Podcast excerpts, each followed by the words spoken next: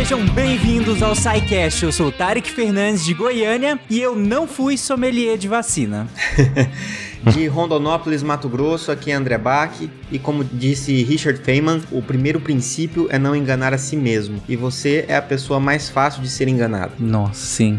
Olá, Aqui é o Juliano, do sul de Minas. E, e, será que hoje estamos vivendo uma infodemia? E vamos ver hoje na, uma fake news. É, eu tô, tô viajando aqui. Você está ouvindo o SciCast, porque a ciência tem que ser divertida.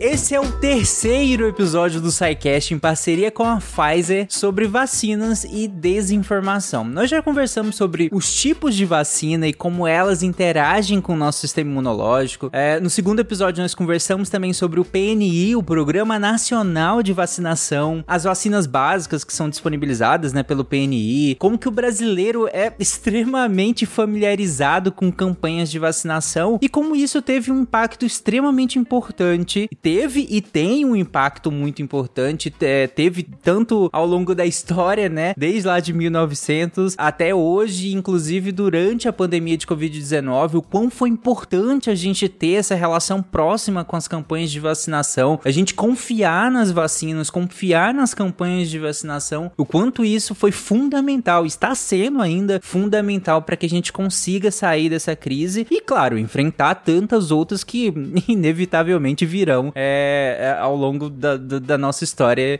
seja da humanidade, seja de país, né? Mas hoje, a, a ideia de hoje é pensar que, ok, a gente já explicou como é que uma vacina funciona, como é que ela interage com o nosso sistema imune. A gente já explicou como é que as campanhas são, mas a gente não explicou exatamente como é que uma vacina chega para ser disponibilizada. A gente não, não falou exatamente disso, e isso é uma fonte enorme de fake news. Aliás, como a gente até já comentou no, nos outros dois episódios, tudo que a gente não conhece, ou que hoje em dia conhece, entre aspas, demais, acaba virando uma fonte gigantesca de fake news, por, por essa dificuldade de entender, né? Essa dificuldade de, às vezes, ter a informação, mas não saber processá-la, não saber, tá, o que que eu faço com essa informação, ou mesmo não ter essa informação e essa lacuna ser preenchida aí com, e aí, grupo de WhatsApp tem a imaginação, né? infinita para preencher lacunas que, que, a, que a educação muitas vezes acaba deixando, ou mesmo a, a, os veículos de mídia, por às vezes os cientistas, todos os cientistas, é, a divulgação de ciência às vezes, às vezes acaba deixando. Então hoje nós vamos falar sobre o desenvolvimento de vacinas. E para começar, nós vamos começar com as etapas de desenvolvimento, porque um dos pontos que nós queremos discutir aqui com isso é que no final da, da, da linha, lá quando você recebe a sua vacina, seja ela a, a injeção ou seja a gotinha, ali não é um ponto final. Na verdade, é, é, o início de uma nova etapa. Mas antes disso, vamos começar com as etapas anteriores, gente. Como é que essa vacina saiu de uma ideia, saiu de algum lugar para chegar no braço de alguém ou na língua? Né? então, Tarek, é realmente como você falou, são várias etapas, né? E eu acho que é importante ter esse conhecimento e, e muitas vezes a falta do conhecimento dessas etapas faz com que as pessoas elas determinem, né? A gente determina a nossa própria imaginação o que, que é um tempo de desenvolvimento de uma vacina. E por isso, muitas vezes na pandemia, inclusive aproveitando aqui a questão das fake news, né? Uma das coisas que mais se falou foi é impossível fazer uma vacina tão rápido, né? E aí isso porque o tempo certo para desenvolver uma vacina é X anos. Então, surgiram alguns números mágicos aí, 4 anos, 5 anos, 10 anos, sei lá, é para determinar. E na verdade o que determina isso são o cumprimento de etapas. E esse cumprimento pode ser mais rápido ou mais devagar, e isso depende, obviamente, de financiamento, de interesse público, é, de interesse é, global, por assim dizer, a gente está numa pandemia, né? Tem a, a própria tecnologia, né? Como nenhum celular é feito do zero. Você pega uma tecnologia anterior, é a mesma coisa a vacina. Você já tem uma tecnologia pronta para elaborar, inclusive a vacina da Covid. Exatamente. E além disso, também a gente tem que lembrar que o tipo de é, doença que a gente está querendo prevenir influencia nisso, né? Porque, a, a, só dando aqui um, uma comparação, né? A, Covid, por exemplo, é uma, é uma doença que é uma doença aguda, de curso clínico relativamente curto, né? É, e, e que se espalhou muito rapidamente. Então, rapidamente você tem uma quantidade muito grande de pessoas sendo infectadas. Logo, para fazer um estudo clínico, que é uma das etapas que a gente vai faz, falar aqui, você tem um número muito grande de pessoas doentes ao mesmo tempo e, e principalmente que podem ficar doentes, né? Porque aqui a gente tá falando de vacina que é um pouquinho diferente do que falar de medicamento, porque medicamento a gente tá pegando pessoas, recrutando pessoas doentes para interferir e ver se o medicamento resolve aquela doença, e aqui a gente tá pegando pessoas saudáveis e dando algo para evitar que elas fiquem doentes, né? É, e isso faz muita diferença onde eu estou fazendo esse estudo, né? Qual é a, a, o, o, agente que está causando isso e tudo mais. Então existem etapas anteriores, né? É, etapas que precedem o uso em humanos, por exemplo, uma pesquisa básica, entender, por exemplo, os tipos de vacina, como já foi discutido aqui, as tecnologias envolvidas em cada tipo, né? E depois fases pré-clínicas que envolvem estudos in vitro, em vivo, etc. E que muitas vezes, como né, o Juliano falou aqui, é, essa tecnologia já veio anteriormente testada nessas fases pré-clínicas, né? Inclusive para outros tipos de coronavírus, nesse caso aqui, que a gente já, já conhecia, por exemplo, o SARS-CoV-1, é, né? Que é só SARS-CoV, o da SARS, ou o MERS, né? MERS-CoV. Então, a, a gente já tinha boa parte desse background construído, né? E aí a gente chega numa terceira etapa, que é a etapa clínica, de fato, e essa etapa clínica se divide em fases, onde a gente tem a fase 1, fase 2 e fase 3, e a fase 4, que é uma etapa de acompanhamento, que é a farmacovigilância, que a gente vai depois discorrer um pouquinho mais. E dentro dessas etapas, a etapa 1, a gente tem uma etapa de tolerabilidade, onde você vai recrutar um número pequeno de pessoas, né, máximo 100 pessoas ali, onde você vai delimitar os limites de segurança da vacina, né? Você vai ajustar a dose para saber essas pessoas estão tolerando bem, elas estão se sentindo mal quando elas usam, é, tá, tá causando algum efeito adverso muito incômodo que vai atrapalhar a adesão. Então é um teste de tolerabilidade, né? A gente não tá vendo ainda eficácia de vacina, a gente quer ver se as pessoas toleram bem. E aí, numa segunda fase, já são grupos um pouco maiores, a gente pode chegar aí 200 pessoas ou mais, né? É, para observar já questões envolvendo a imunogenicidade. Então a gente continua avaliando segurança, então vejam que a gente já parte do, do princípio da segurança, a primeira coisa que se avalia. Então começa avaliando a segurança, fase 2 a gente continua avaliando a segurança e agora a gente quer saber se essa vacina consegue provocar uma resposta imune no organismo. Eu quero saber se foi gerado anticorpos contra aquilo que eu é, é, introduzi, por exemplo, né? Gerar anticorpos não é necessariamente sinônimo de que a vacina funciona ou de que a vacina vai fazer com que você não fique doente ou que faça com que você não morra, por exemplo. Mas já é um bom indício de que ela tem é, possibilidade de funcionar, né? Isso aumenta a probabilidade. Então, quando você consegue mostrar ainda manutenção dessa segurança na fase 2 e consegue demonstrar essa imunogenicidade, passa-se para a fase 3, que é então aquilo que se convencionou chamar e que foi muito falado durante a pandemia, inclusive, que são os ensaios clínicos controlados, aleatorizados, duplo cego, multicêntricos, né? Esse monte de palavra para dizer que aí você vai ter com certeza dois grupos, você vai ter aí esses grupos são amostras randomizadas, a gente tem até sidecasts que falam um pouquinho melhor sobre isso, mas basicamente você tem muito mais gente, né? Então você vai avaliar milhares de pessoas aí, é multicêntrico porque você vai fazer isso em vários locais do mundo para você ter uma amostra um pouco mais representativa de vários locais, e isso vai me dar realmente a que, o que eu vou estar tá observando agora não é se gera anticorpo ou não. Eu vou continuar avaliando a segurança, os efeitos adversos e tudo mais, mas agora a gente vai olhar para um desfecho mais clinicamente relevante. Eu quero saber se essas pessoas ficam doentes e se depois elas têm consequências, elas são hospitalizadas, se elas morrem, né? Então eu vou comparar quem tomou vacina com quem tomou uma vacina placebo. E é essa comparação que gera um cálculo que nos dá a chamada eficácia da vacina. Então, a partir dessa fase, veja que eu continuo avaliando a segurança e só a partir da fase 3 terminada com esses resultados é que a empresa pode submeter a vacina para o registro numa agência, né, reguladora de cada país, por exemplo, a Anvisa, o FDA, seja quem for,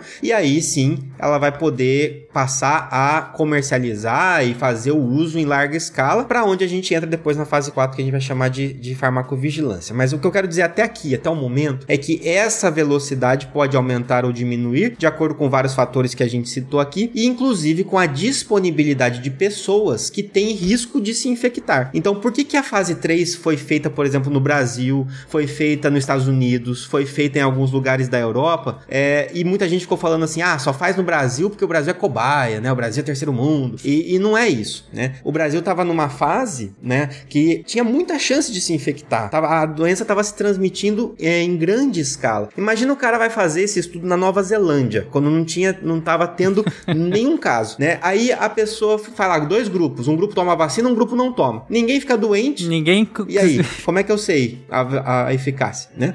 Então a gente consegue esses dados muito mais rápido, onde a transmissibilidade está muito alta, né? E aí a gente segue para a parte de farmacovigilância. Então esse é o resumão que a gente pode dizer.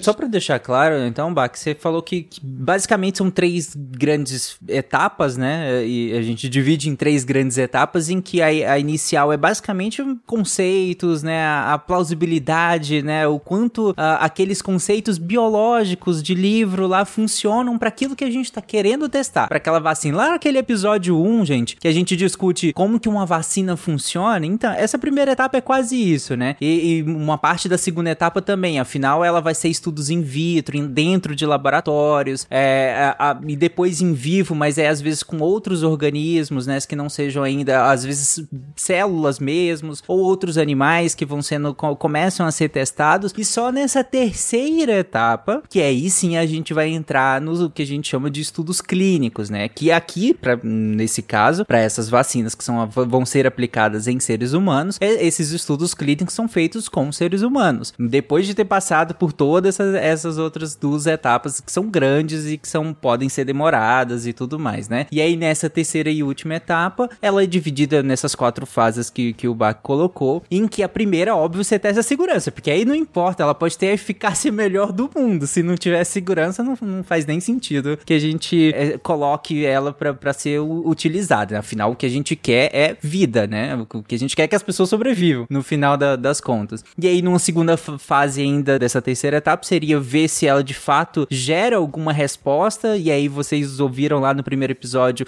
o que, que é essa resposta, que o sistema imunológico dá a essas vacinas. E numa terceira fase, você de fato entra no, no, no ensaio clínico mesmo. E aí, o Bach colocou todos aqueles nomes que é randomizado, multicêntrico, feitos em vários lugares diferentes, de maneira aleatória, cegada, enfim, vários conceitos que são interessantes para que ela, para que agora sim a gente veja que não é que não interessa, mas é porque tipo, ela é segura, ela gera imunogenicidade, mas será que ela protege? Será que é, que ela faz o que a gente quer que ela faça? Que pode ser diminuir mortalidade, pode ser barrar infecções mesmo, pode ser que seja. Enfim, será que ela faz o que a gente quer que faça? E aí, se sim, como o Bach colocou, aí ela é registrada e ela é colocada entre aspas no mercado, né? Para que as pessoas utilizem ela. Aproveitando, né, que esse é um podcast que em parceria com a Pfizer, a gente teve outros podcasts em parceria com a Pfizer, inclusive sobre medicamentos inovadores, se eu não me engano, e lá a gente explicou bastante o que são essas fases, também a questão do ensaio clínico randomizado, etc. Então a gente pode até colocar depois ali no, na descrição para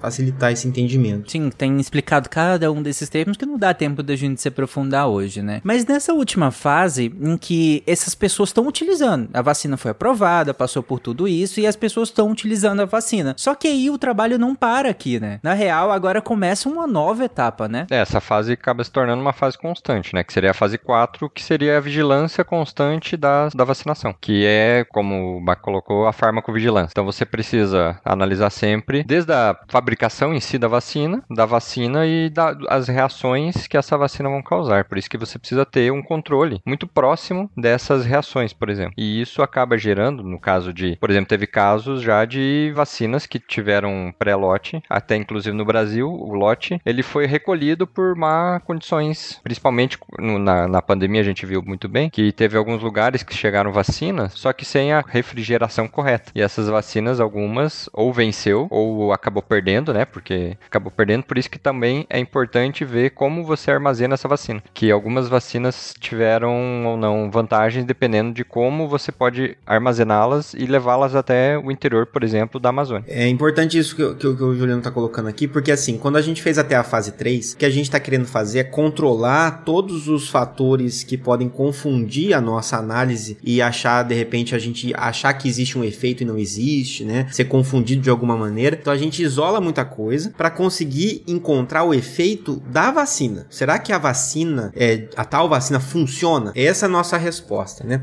Só que depois, o que a farmacovigilância está avaliando é como isso está se comportando no mundo real quando tudo isso está sendo usado. E aí, essa vacina, a gente sabe que a vacina X funciona, ok. Agora, e a vacina X que está no lote tal, sendo distribuída em tal lugar, o que, que está acontecendo com as pessoas que recebem essas vacinas? Então, é o impacto, a gente vai avaliando o impacto disso no mundo real, né? E tem uma, uma questão de escala, né, Bach? Completamente diferente, né? Ainda mais na pandemia que você precisa ter uma grande quantidade e ter um controle muito preciso dessas operações vacinais. É, além disso, eu ia comentar que acabou saindo muitas fake news sobre a pessoa a ter os anticorpos. Então tinha gente fazendo testes para analisar se tinha ou não anticorpos para aquela vacina. E isso acabou gerando repercussão, né? Será que tem anticorpos, tem vacina? Que é, foi visto inclusive nos outros nos outros sidecast. Uhum. É, e, e que, como eu falei, tem uma questão de escala que eu acho que, que é, é bem importante a gente citar, porque o Bach até comentou que ali no, no, na fase 1 dessa terceira etapa, desses testes clínicos e tal, é, a gente pega algumas centenas de pessoas, né? E aí, Bach, me corrija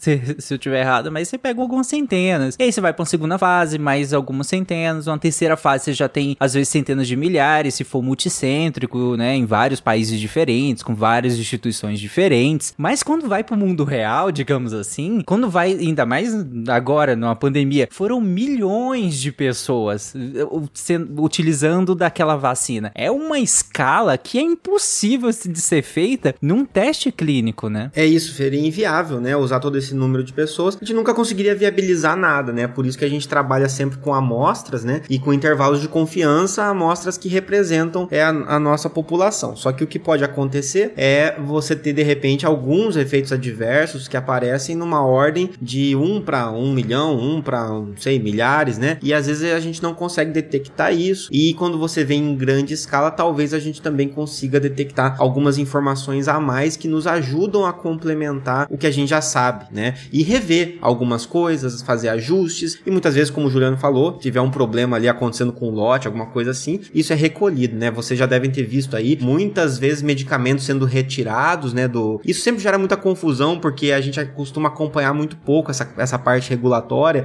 que é muito importante, mas muitas vezes, ah, tal medicamento foi retirado do, do mercado. Aí o pessoal já fala, nossa, esse medicamento faz mal, esse medicamento. Não, às vezes era o lote que estava com algum problema. Mas de qualquer maneira, a farmacovigilância, né? E, e existem sistemas de notificação, acho que aqui é um, é um, ponto muito importante, né? Existe um sistema de notificação de reações adversas que qualquer pessoa pode fazer, né? A, a farmacovigilância, a, as notificações de, de efeitos adversos são voluntárias, o que significa que não é compulsório, né? Não é obrigatório você ter que fazer, mas você pode notificar. E o indivíduo que sofre a, a reação adversa pode notificar. Então você, enquanto cidadão, pode fazer isso. A, o prescritor, um médico, um profissional de saúde também pode, se ele observar isso em algum paciente. A, a empresa que fabrica também pode notificar, deve, aliás, notificar. E aí é um sistema de notificação que vai caindo num banco de dados é, que a Anvisa vai ter acesso, na verdade, que a vigilância epidemiológica vai ter acesso para dar início a uma investigação epidemiológica. Agora, tem um ponto importante aqui, Tarek e, e Juliano, né, que vira, isso acaba virando também foco de fake news,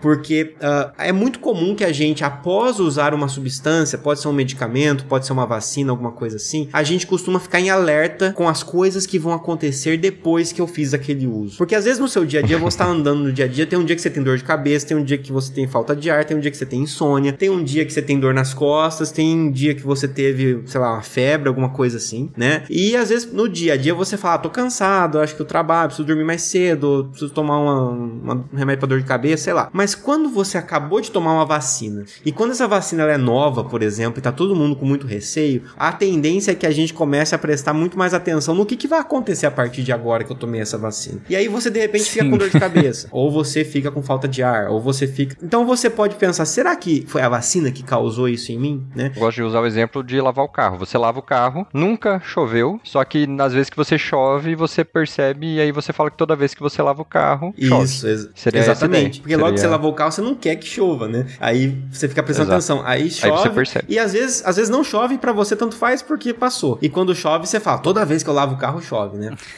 Ou sai, sai aquela notícia que a pessoa tomou a vacina, como no, no nosso caso agora, por causa da pandemia, todo mundo tomou a vacina, praticamente. Então, qualquer coisa que acontecer com aquela pessoa, se ela morrer, se ela tiver algum, alguma alteração, vai ser pensado na vacina. Falando nisso, foi, assim, eu fiquei revoltado quando, quando aconteceu o seguinte. Eu tava na, na internet, como sempre, e eu me dei ao trabalho de ler comentários, né? E aí o que aconteceu? Ixi, tinha tinha acabado de falecer o baterista do Foo Fighters. E aí eu, por curiosidade, era, tinha acabado de publicar a notícia. Eu fui olhar os comentários. Eu, eu tinha certeza que ia vir. Aí tava lá. Aposto que foi a vacina, né? Mas foi agora isso? Foi esse ano. Na época do Rock in Rio, né? E, isso. E assim, a hora que aconteceu isso, eu falei, sabia que ia ter. Eu até dei print em vários assim, tirei os nomes, né? Mas usei como exemplo justamente para que, ah, agora tudo que acontece após a vacinação, as pessoas estão com, colocando na conta da vacinação. E aí é a brincadeira que eu faço de correlação e causalidade, né? Todo mundo que morre bebeu água um dia, né? Em algum momento. Então, beber água é, pode causar a sua morte, então não beba água, né? É mais ou menos isso. Uhum. E aí, tem um ponto importante disso que é o seguinte: isso não, não significa que a gente não deve notificar, pelo contrário. A, gente, a princípio, Sim. sozinho, a gente não consegue identificar. É, do ponto de vista individual, é muito difícil identificar se foi a vacina ou não foi, se foi o que, que aconteceu. E é justo desconfiar. É né? lógico, isso faz parte e é importante, né? Então, mas por isso que existe esse sistema. Esse sistema é um sistema que vai para a vigilância epidemiológica e a vigilância epidemiológica, sim, tem ferramentas para olhar aquilo, de, encontrar alguns padrões que podem ser importantes para investigar e fazer uma investigação a ponto de poder concluir essa causalidade ou não. Mas o que, que aconteceu durante a pandemia é que já é um ponto importante também linkando com o nosso tema de fake news, né? É, isso vira um banco de dados de notificação de eventos adversos. Então as pessoas vão notificando, elas vão notificando o que elas acham que é reação ou não. É, em geral, pouca, poucas dessas reações vão de fato se confirmar como causais. A maioria vai ser uma coisa de correlação casual que aconteceu ali, coincidências, etc. E aí isso vai gerando um banco de dados. E esses bancos de dados, por questões assim, é, até de saúde e de, do governo, como é que funciona, existe toda uma transparência nesses dados. Você pode é, ter acesso a dados de epidemiologia no Brasil, né? Uh, e muitas pessoas que eram contra a vacina e que faziam fake news de vacina pegaram esses dados, que são dados de notificação, para gerar um banco de dados de investigação e interpretaram de maneira maldosa, ou às vezes até por ignorância, mas de modo geral de maneira maldosa, como é, dados de efeitos adversos causados por vacina. Então tudo aquilo que afirmaram que poderia ser foi interpretado como causado. E usaram esses números, que eram números reais, mas eram números reais de notificação, e usaram como números de causa. E aí fizeram um monte de é, porcentagens e cálculos em cima disso para poder dizer, por exemplo, que a vacina fazia mais mal do que bem. E isso só seria verdade se todas as notificações que existem no mundo sobre vacina fossem realmente causais, o que não acontece. E não é a primeira vez que isso acontece, e isso não é um movimento novo, isso aconteceu em outras vacinas no passado. Quando se começou, a gente vai comentar um pouco sobre isso depois, mas quando teve o link de vacina e autismo, por exemplo, também teve um monte de notificação de gente falando que tinha sido né, a vacina e, e, e, enchendo esses bancos de dados. E um médico ficou tão nervoso, né, que as pessoas estavam usando esses dados da maneira errada, né, como prova de causa, que ele escreveu o seguinte: ah, eu tomei a vacina, ele, ele foi lá notificar, notificação de efeito adverso. Eu tomei a vacina e a vacina fez com que eu virasse o um incrível Hulk. E aí ele notificou isso e foi pro banco de notificação do CDC, porque é quem vai cair automático. E para remover uma notificação de lá, você tem que entrar em contato com quem notificou para poder ter autorização de remover. E ficou lá. E ele falou: ó, agora tem lá. Se vocês estão usando isso como prova de causa, então a vacina causa transformar no incrível Hulk. Tá no banco de dados que eu acabei de notificar, né? Então é um sistema que ao mesmo tempo ele é importantíssimo, necessário para nossa segurança, mas que foi desviado para um uso para gerar fake news. Gerar fake news com dados verdadeiros descontextualizados, né? Olha que interessante. É, às vezes reduzir ao ridículo é o único jeito que a gente tem de demonstrar o quão ridículos são alguns argumentos, né? E o pior é que muitas pessoas acabam, apesar disso, acreditando em qualquer coisa que é que a pessoa quer acreditar. Onde e, e para você ter essa relação causal, você tem alguns pontos que você pode verificar, que a não nós no caso, que a Anvisa, que a vigilância podem, como primeiro, se tem alguma comprovação desse, de causas anteriores dessa mesma vacina, se for rea, alguma reação inerente ao produto, se o evento foi provocado por alguma alteração da qualidade, como eu comentei anteriormente, se ela a temperatura não estava ideal nas condições ideais, se a própria forma de, de administrar foi errada, se for por algum erro do profissional de saúde na hora de manusear no, na medicação, né, na vacina, ou se foi é pro próprio paciente, porque muitas vezes o paciente tem medo da agulha. E aí acaba tendo alguma reação, mas não por causa da vacina, mas por causa da, do próprio paciente que tem medo da, da própria injeção.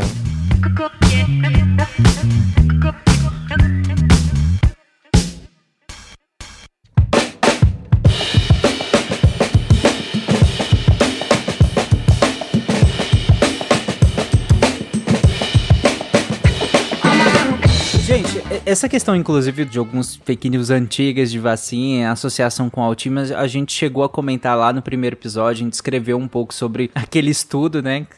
Que, a gente chama de estudo, mas, né, a gente sabe dos problemas, a gente comentou sobre que ele foi retratado e tudo mais, explicou o que, que é uma retratação da, quando a gente tá falando de estudos científicos. É, e um outro assunto que nós discutimos, tanto no primeiro episódio quanto no segundo episódio, foi a revolta da vacina, né? E, e, e a gente discute que a revolta da vacina, ela acontece sobretudo por falta de informação, né? A gente tinha um modelo de campanha, um modelo de campanha de vacinação que não, não priorizava informar a população. Era vacinar para poder interromper a pandemia, né? Que, que naquele momento interromper o, a disseminação da doença, mas não tinha nenhuma maneira de informar a população sobre o que estava acontecendo. Então, a população obviamente recebeu aquilo de maneira muito desconfiada né, para dizer o mínimo, que gera a revolta da vacina. E aí a gente comenta também naquele episódio que hoje a gente tanto tem ainda, claro, é, que a gente tem falta de informação ainda, é por isso que a gente inclusive tá fazendo também esses episódios para trazer informação, mas nós também temos o oposto hoje em dia, que talvez na época não tivéssemos, que é o excesso de informações. Como que o excesso de informações pode também gerar uma revolta da vacina aos moldes de 2022, gente? Então, no que você colocou, essa série de informações, inclusive, a, como nós temos tantas redes sociais, celular, você só você abrir o Twitter ou qualquer, qualquer rede social, você tem uma penca de informações. E para isso, principalmente agora com a pandemia, a Organização Mundial da Saúde criou um termo, que é o que eu comentei na entrada, da infodemia, que seria essa epidemia de informações, principalmente agora relacionadas às fake news sobre o, o vírus e a pandemia em si. Nesses casos, a pandemia de informação pode ser verdadeira, pode ser uma desinformação ação deliberada, a pessoa fez de propósito, e pode contribuir, no caso da, da pandemia, para o um maior risco de infecções. Por exemplo, eu já vi um uma caso anedótica que é de um paciente que eu atendi que ele tinha, ele tinha certeza que não existia o que foi criado esse coronavírus, que não existia porque o pai dele teve tuberculose e eram os mesmos sintomas. Então ele associou o COVID, que é um vírus, à tuberculose só porque tinha uns sintomas semelhantes ali, para que nem são na verdade, né, com a tuberculose. Então a pessoa acaba tendo até um aumentando o risco de infecção por causa de fake news, né, da infodemia. Raciocínio do cara, né? Hum, teve tosse, deve ser a mesma coisa, né? Tipo... é basicamente isso. E aí esse paciente, no caso, só tomou uma dose é, da vacina porque foi obrigado pela esposa. Daí ele falou que não queria mais.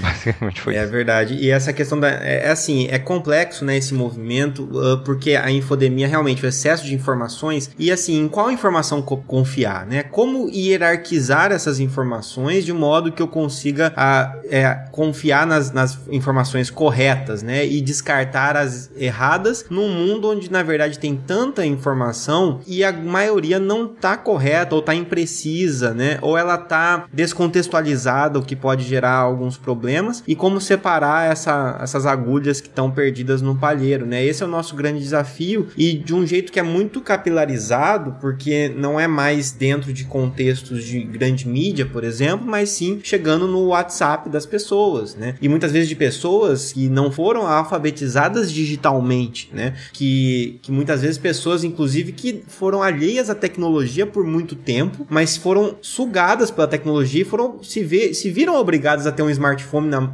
smartphone na mão, mesmo numa época em que não quiseram conhecer como é que funcionava o, o, o surgimento da internet, o computador, tudo mais, de repente cai um smartphone na mão com tudo aquilo chegando direto no, no WhatsApp, né? E muitas vezes com a, alguns argumentos que tornam aquelas informações mais críveis, né? Ou que de certa forma convencem a pessoa por, por uma questão de medo, de desespero, né? Eu acho que aqui a gente entra até em algumas manobras que a gente pode chamar de negação da ciência, que são manobras que é, negam a ciência parecendo que não está negando. Isso que é um fenômeno muito interessante, porque se você perguntar para alguém na rua, é, você confia na ciência ou você a acredita na ciência, você apoia a ciência, todo mundo vai falar que apoia. Ninguém na rua vai falar, não, odeio a ciência, Sim. não serve pra nada, né? Vai ser muito raro alguém falar isso. É, ninguém vai falar assim, viu, eu sou negacionista, tá? Né? Você vai falar assim, eu sou negacionista. Não vem me chamar de cético, não, que eu sou negacionista, né? Ninguém vai falar dessa forma. A gente geralmente fala que as pessoas são negacionistas, que as pessoas, elas são, né? Mas a gente não fala, e a gente, né? Será que a gente tá negando alguma coisa? Será que a gente tá aceitando alguma coisa, caindo numa... A gente é conspiracionista? A gente é negacionista? O conspiracionista não acha que ele é um conspiracionista, né?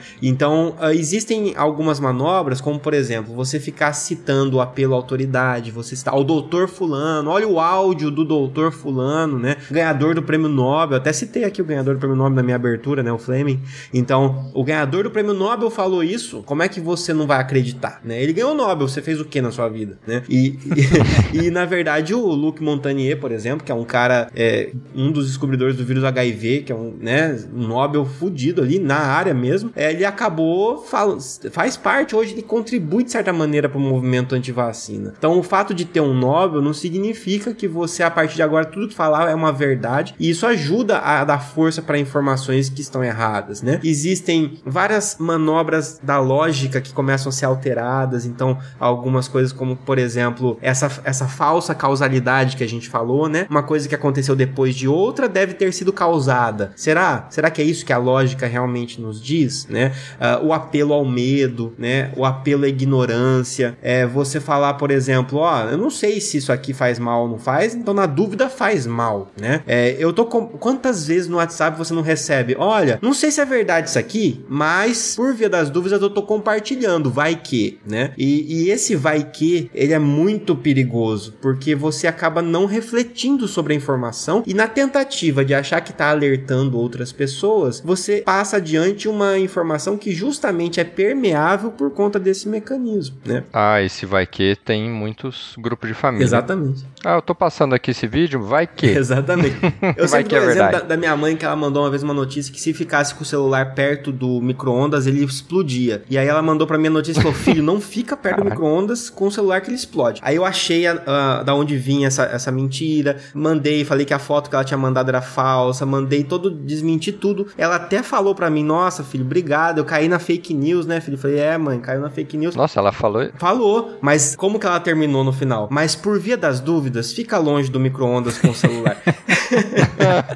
é porque normalmente Melhor a pessoa garantir. fica brava, né? A pessoa fica brava se você acaba mostrando dados da realidade e a pessoa se nega. É isso é o Isso é o chamado backfire effect, né? Às vezes o fato a pessoa tá tão convencida daquilo que você apresentar um contra para ela, ela vai se esforçar para continuar tendo razão. E para ela continuar tendo razão, ela vai precisar buscar mais informações erradas para te combater. E aí nisso ela vai estar tá mais munida de mais informação errada e acreditando ainda mais naquilo. Então assim, até esse trabalho que a gente faz de divulgação científica, né, ele demanda um pouco isso também, né? E no caso da minha mãe, por exemplo, o exemplo que eu dei, ela não tava com, a, com o backfire effect, né? Ela não quis discutir comigo, ela entendeu, só que ela ficou ainda ressabiada com o que estava acontecendo. E isso porque a informação que chega primeiro para nós, ela vai se tornando um pouco mais familiar e depois quando chega uma nova informação, por mais que seja verdadeira, a gente tem dificuldade em substituir aquela primeira informação, né? E tem outras manobras, por exemplo, uma que foi vista na pandemia e está sendo vista até agora com as vacinas, né? É que são as expectativas impossíveis. Então é o cara que fala assim: olha, eu não sou contra a vacina, eu acho vacina uma coisa muito importante, né? Eu sou a favor da vacina da ciência, mas, aí botam mais, e ele fala: mas eu só vou usar a vacina se ela tiver 100% de eficácia, se ela me proteger de Covid e se eu não tiver efeito adverso. Aí sim eu vou usar essa vacina. Ninguém te prometeu isso, né? Eu não sei de onde Exato. você tá tirando, porque ninguém te prometeu isso, mas ele quase se sente enganado de saber que, que, as, que as vacinas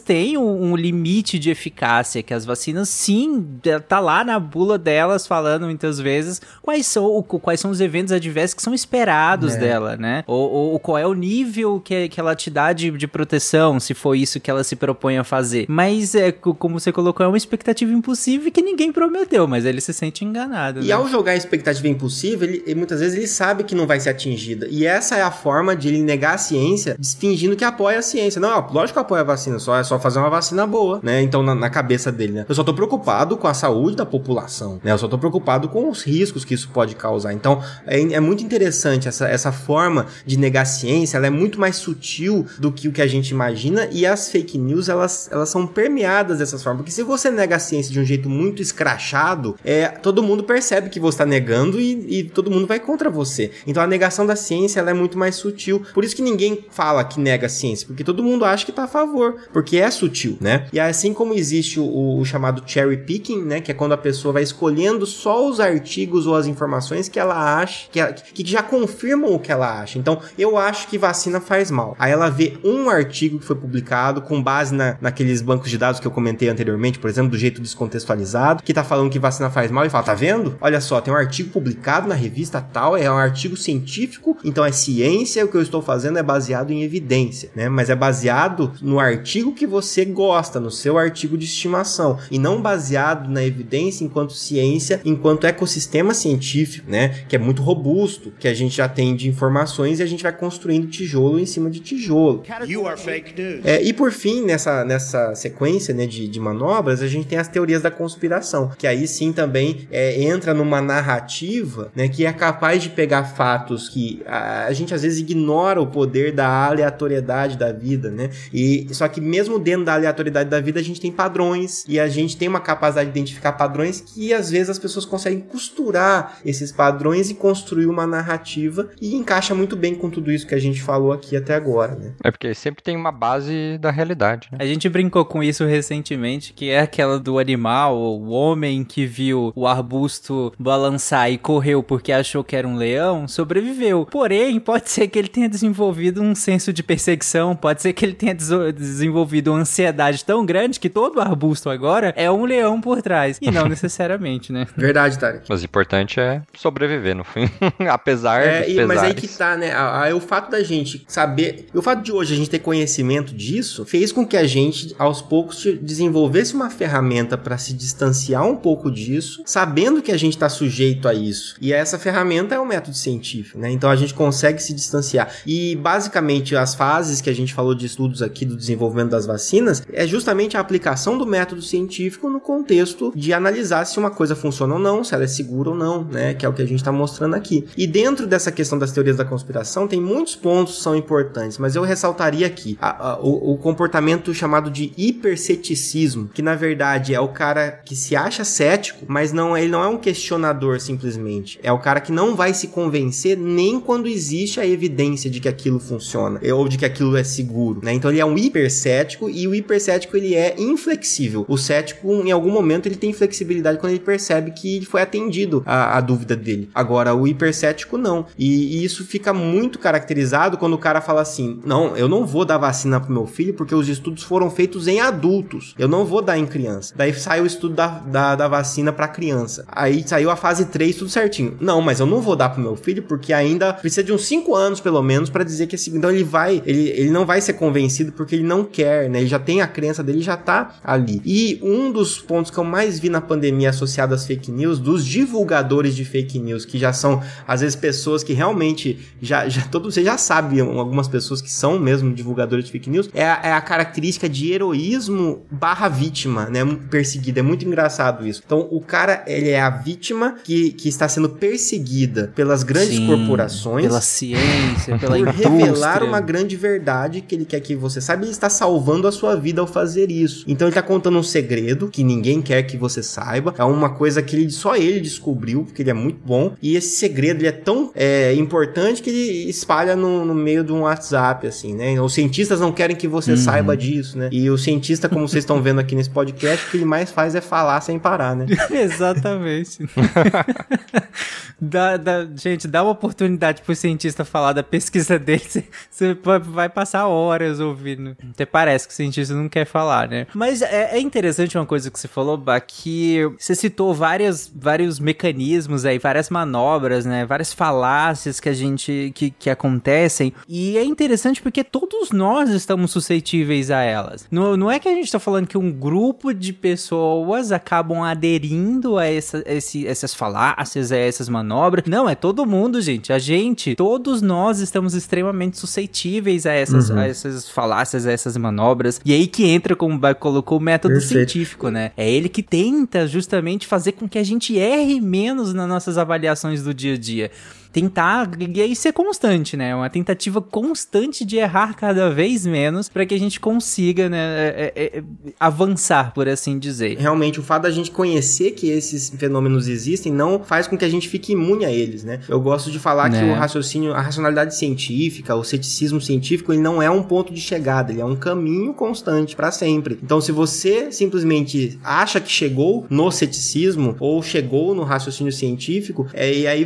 é justamente aí que você se desviou desse caminho. Né? Aí você abre a guarda, né? Sendo que ele é um aviso, é um aviso constante. Ele tá ali o tempo inteiro e você precisa ter, ter consciência disso, né? E nós estamos nos encaminhando pro final desse episódio, gente. E nesse final eu queria justamente falar um pouco sobre essa questão, porque a gente sabe que as fake news, elas não são só caprichos. A gente justamente nesses três episódios tentamos demonstrar que elas têm um impacto grande na nossa vida, no nosso dia a dia ela tem um impacto grande no, no, na nossa sociedade. E, e ela é muito permeável a, a todo mundo, do, do, da criança ao idoso, do, do, nível menor de escolaridade ao maior de escolaridade possível. O Bach citou um ganhador do prêmio Nobel que propagou desinformação ao longo da pandemia, que precisou ser desmentido por todos os seus pares para que as pessoas começassem a perceber que, cara, ele, apesar dele ter conseguido um Nobel, sim, com todo o valor, com com todo o mérito dele, sobre isso especificamente ele tá errado e continua propagando isso. Eu só tô falando isso para demonstrar que fake news e, e, e, essas, essas manobras, essas falácias, tá em todo mundo, tá em toda a sociedade. E aí, para finalizar, eu queria perguntar, gente, como que as pessoas podem se proteger? Se é tão forte assim alguns, algumas dessas coisas, algumas dessas falácias, se é tão presente e se a gente sabe que tá causando muito mal, tá de, fazendo com que as pessoas se exponham muitas vezes a, a, a uma infecção potencialmente fatal, que é o que aconteceu agora durante a pandemia, fazendo com que as, com que as pessoas deixem de se vacinar, sendo que eu, eu falei no início do episódio, o brasileiro é extremamente acostumado com vacina, com campanha de vacinação. Faz parte do, do, da nossa sociedade, faz parte do que a gente é a, a, vacina, faz parte da nossa história a vacina. A gente tem vários momentos históricos que, que tem a ver com campanhas de vacinação. E ainda assim, parte dos brasileiros, permeados por fake news, de, resolveram não se vacinar. E aí não é é que não vou me vacinar nunca, é que às vezes ah, é melhor esperar um pouco. Ah, não, eu só vou tomar se tiver aquela vacina ou aquela outra. e começa essa coisa de, como o Bach falou, de negar a ciência de maneira sutil, um pouquinho de cada vez. Isso tem um impacto gigantesco sobre a saúde, isso tem um impacto gigantesco sobre a sociedade. Gente, como que as pessoas fazem para se proteger disso? Se é que há uma maneira de se proteger disso? Ah? Antes eu queria colocar, antes de comentar, tá? Com relação que o que me deixa aqui, que eu acho que é o efeito mais mais direto que está tendo com relação a isso, além da pandemia, é com relação à queda vacinal de outras vacinas. Como a gente só está falando da pandemia, mas a poliomielite, a poliomielite fica triste, porque o Brasil sempre foi um exemplo de vacinação e a queda nos últimos 4, 5 anos, 6 anos, é absurda. Tanto que teve um, recentemente teve um caso de suspeita da volta da poliomielite. Então isso tem impacto direto na vida, na nossa vida, porque essa queda de vacinação vai afetar todo mundo no futuro, você vacinando ou não se tem uma queda em conjunto, mas para você acabar se protegendo, primeira é confiar nas instituições, nas fontes confiáveis, porque uma acabou muitas instituições acabam sendo des, tendo descrédito simplesmente por mentiras que são propagadas na, WhatsApp ou redes sociais. É, então acaba tendo um descrédito dessas instituições. E sempre, que é o que mais dá trabalho, é confirmar, é desmentir, tanto que há sites que fazem isso, né, como aquele o Lupa e Farsas, que acabam, ajudam a desmentir algumas notícias. Às vezes um Google, 10 segundos você vê que aquela mensagem que você recebeu é extremamente fora da realidade, por exemplo. Perfeito, isso que o, que o Juliano falou é, é exatamente isso, né? É, o mais difícil talvez seja frear esse impulso de compartilhar em seguida vida, porque a gente é muito reforçado a compartilhar o tempo todo informações, né? O tempo todo.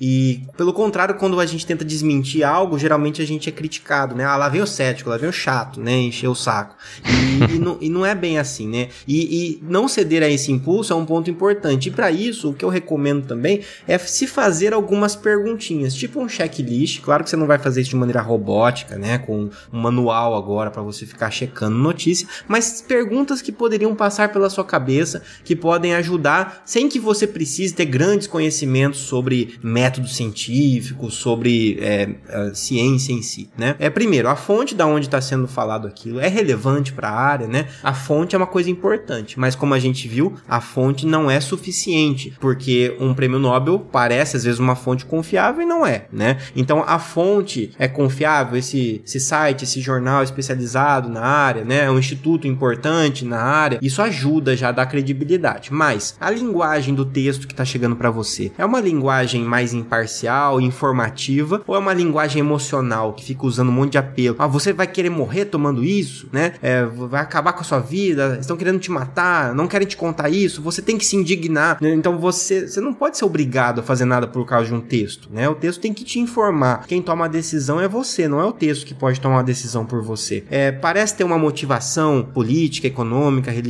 por trás dessa informação. Essa notícia é atual, olha que importância. Às vezes você pega uma notícia verdadeira, mas que foi publicada é, anos atrás, e você compartilha hoje no presente, as pessoas não checam a data, e de repente elas acham que aquilo está acontecendo de novo, que aquilo foi falado hoje, e uma coisa que foi falado no passado, colocado no contexto hoje, pode ser ter um impacto devastador, né? Os argumentos são sólidos, são válidos, ou ele tá cheio dessas falácias que a gente foi falando, né? Tenta enganar através da manipulação da lógica. E tem dois pontos importantes que passam pela essa, essa vontade, essa crença nossa, que são o seguinte: quando você lê, qual o sentimento que você tem quando lê uma notícia? Você fica feliz? Se você ficou muito feliz lendo uma notícia, será que é porque essa notícia confirmou uma crença que você tinha? Então você já está aceitando essa informação sem ler com racionalidade? E do contrário, se você ficou triste ou ficou bravo lendo essa notícia, será que essa notícia está indo contra uma coisa que você acreditava e por esse motivo você já quer rejeitar essa informação antes de refletir a racionalidade nela, né? Então são duas coisas muito importantes. E depois, se eu tô diante de uma crença infalível, de uma coisa que não importa o que eu fale, as pessoas ainda não vão ser convencidas daquilo, como o exemplo que a gente falou da vacina que a pessoa fala, não, eu só vou vacinar se tiver isso, né? E nesse ponto do, da crença é interessante às vezes você se perguntar, é, isso que eu acredito, o que, que seria suficiente para que eu mude de ideia? Boa.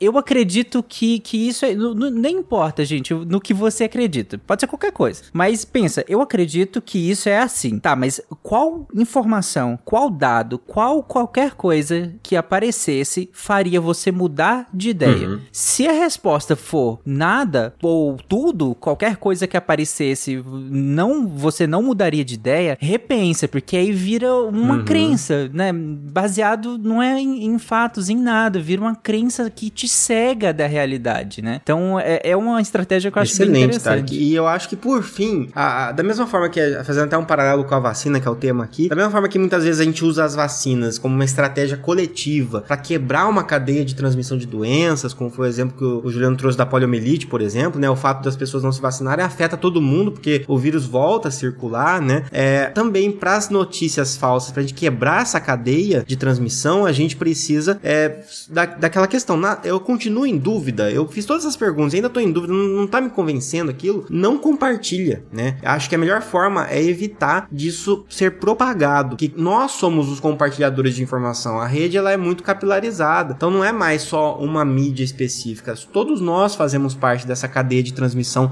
de informações e, e alimenta essa infodemia, né? Então, se eu, em, se eu tô em dúvida, não compartilhe, né? Essa que acho que é uma, uma coisa importante. Essa é uma boa. Na dúvida, não compartilha, gente. Até porque se for realmente uma informação tão importante assim que todos saibam que vai salvar a vida das pessoas, fica tranquilo que a gente tem instituições para fazer isso. A gente tem veículos de mídia, a gente tem veículos de divulgação científica muito responsáveis, muito inteirados do que tá acontecendo, muitas vezes em contato direto com a academia, com cientistas, com as empresas, com o governo, com, com todo é, é, esse arcabouço para que justamente essas informações sejam geradas e compartilhadas. Então fica calmo, fica calmo na hora de compartilhar. Exatamente, respira.